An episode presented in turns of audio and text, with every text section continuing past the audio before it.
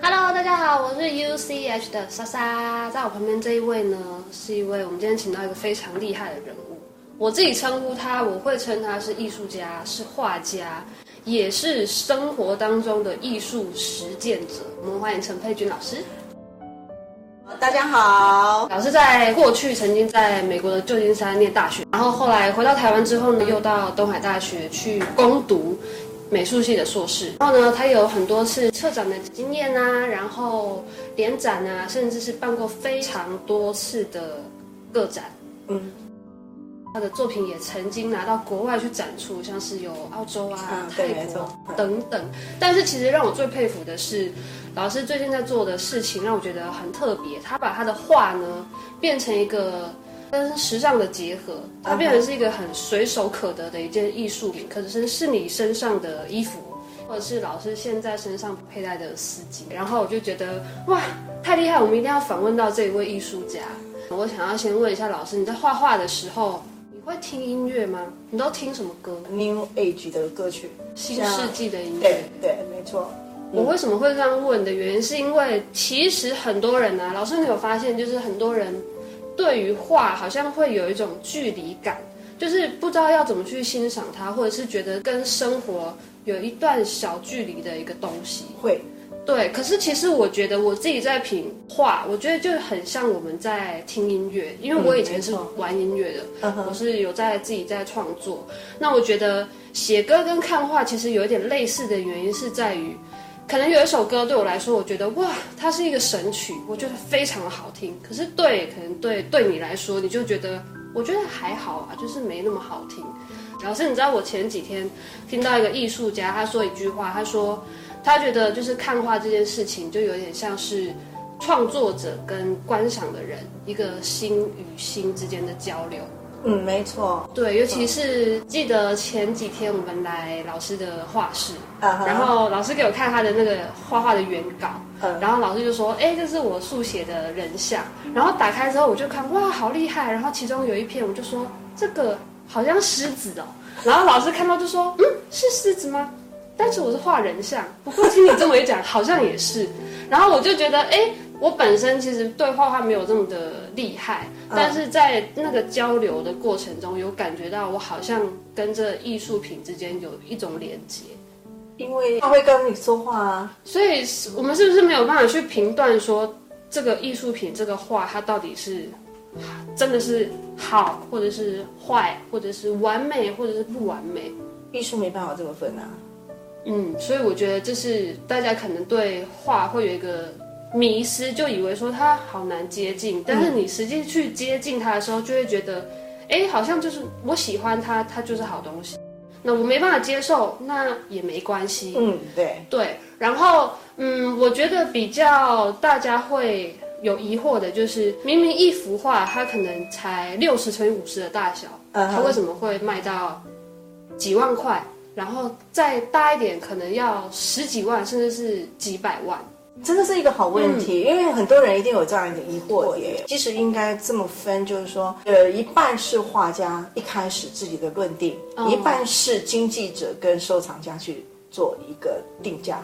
哦，所以它的价值可能创作者在一开始有了他原本的一个基本的定价，嗯，但是拿到的人看到人就觉得说，这个东西在我心目中，它让我得到一些心灵上面的触动，我觉得它应该可以更高价。嗯拍卖会这样越涨越高，越涨越高，越越来越多人被这幅画触动到。对，没错，就是因为这个画完了以后，你要画家本身再重新去这样子画一模一样的作品，嗯、那不可能，不可能，绝对是不可能。对，即便是画家本身，他也做不到。嗯，我曾经也有一个画家画了一张画，那那张画呢，我收藏了。嗯，可是那朋友看到了，他就要求这个画家就说，这个画家有再重新的做，可是再怎么样，就没有我那一张原作的一个精神、那个、感觉，那个韵味就是不一样。对对，最重要一件事情是，那个那个的时间的温度，还有的那个情绪、嗯、手感，全部都没有了。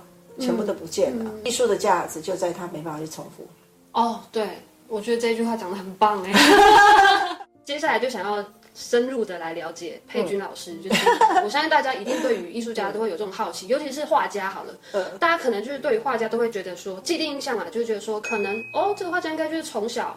就是学画画的，uh huh. 或者是他们家有人是画家，uh huh. 所以自然而然他就长大就变成了一个画家。可是对佩君老老师来说是这么自然而然？不是，不是吗？我是家庭主妇，是原先开始是要带着我的孩子去学画画，我开开始在慢慢的学习到绘画。所以本来是带小朋友去学画画，结果画的比小朋友还要好，应该是。没有放弃啊，因为接触了以后，对不对？嗯、突然之间觉得他好像可以让我情绪上的一个宣泄。哦，所以老师其实是可能人生的旅途中到一半才发现，哎、嗯，我好像可以借由画画来抒发我的情绪，并且我画着画着也非常的有兴趣。但是这样也不至于会想要成为一个画家。是我在学英文，嗯，那刚好有一些国外的朋友，对不对？我就很害羞。然后秀给他们看，然后他们就说：“哇，你好棒，好棒，好棒，好棒，好棒！你怎么那么厉害啊？”那就很感动，然后就一定要再画一些给他们，人家欣赏你的东西，我就很开心，自信心被建立。对对，其实要真正成为艺术，成为我的工作，是我受到一个老师的影响。嗯，这个鹰眼的建立是在我二零一一年的时候，我的同学拿一张 DM 给我看，嗯，然后他就说：“陈培君，我跟你讲，这个哈，你一定要去听他演讲，因为你看这张画就是你的画。”那我就。真的听他的话，我从台中坐车到台北，听完老师的课以后，就自己主动跟老师说：“我跟你学好不好？”他说：“我没有在外面教，你要想来的话，我只有在中国文化大学每个礼拜二可以上来旁听。”那老师的名字叫杨世雄，他也没有想过，我真的那边会从台中就这样子坐车到台北去跟他学设计。那他更没有想到，就是说就这样子整个半年去上他的课。哇，那是很热爱画画才有办法每个礼拜这样子通勤，想做这件事情。嗯当时想法是说，那我就说你从事艺术工作的话，对不对？你一定要饿死。我就想突破这个魔咒，我只单纯现想说，如果能够透过我自己的作品，我能够结合设计，我能够成为商品，我可以活下去。然后呢，就慢慢、慢慢、慢慢、慢慢的接触到设计这个领域。嗯，然后老师也。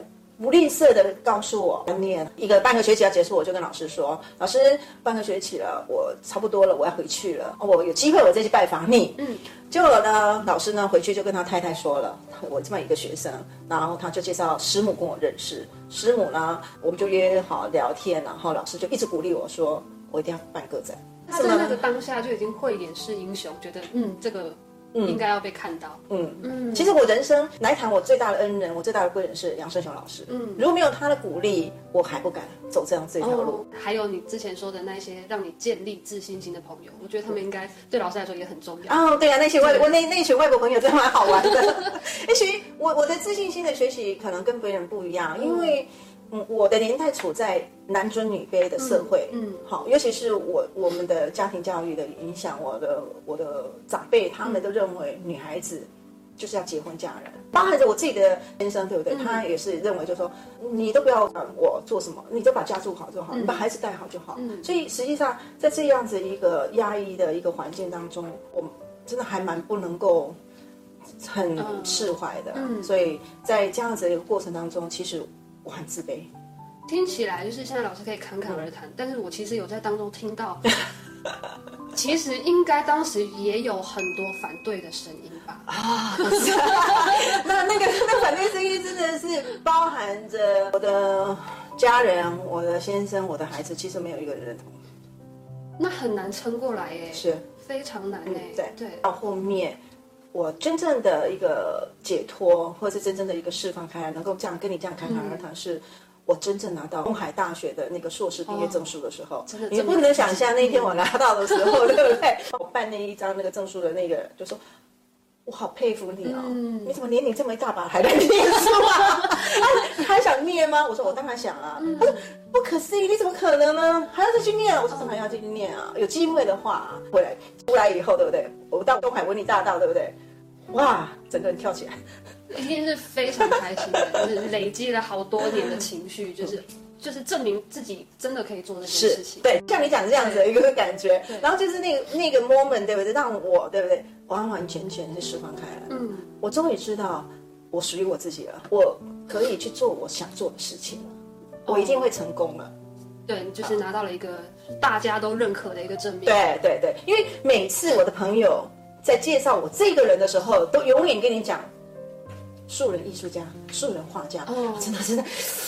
真的，你你会很很懂这种感觉，就是你在快要出头，但还没出头的时候，其实讲真，别人他们也尴尬，会不知道到底要怎么说你会比较好。嗯，但你当然会期望，就是别人给你的呃称呼是很好听的。嗯，对，那会是一个尴尬期。我觉得那也是很多人在就是从事艺术的时候，可能走到这一趴就会想说，哎，别人都不知道怎怎么称呼我，还是我干脆去做一个可以让别人拿得出来的工作。嗯，老师，你会有这种想法吗？曾经想说。嗯，那大家都不知道要怎么看待我这个人，还是我应该去做一个别人眼中可能应该是怎么样的陈佩君？对呀、啊，怎么不会？常常的，常常比如说，就好多声音，那一下子这个 A 声音，一下子 B 声音，一下 C 声音。然后我从小又是我的家庭，就是告诉你那个不可以做，这个不可以做，然后永远都跟你讲说，砸给他我砸给他快，要女生的样子。对，我妈也这样讲，永远都是，无论你今天在考了第一名，或者是达到他的目标了，嗯、你永远都是不足的。这个观念一直压抑着我，到那个 moment 我才真正的去释放开来，所以到现在我才能够真正的释怀。嗯，我觉得我还要想要问老师另外一个，我觉得也是可能很多艺术从事者会遇到的状况，嗯、就是老师可能毅然决然想说，哦，我喜欢画画，这是我的兴趣，然后我要成为画家。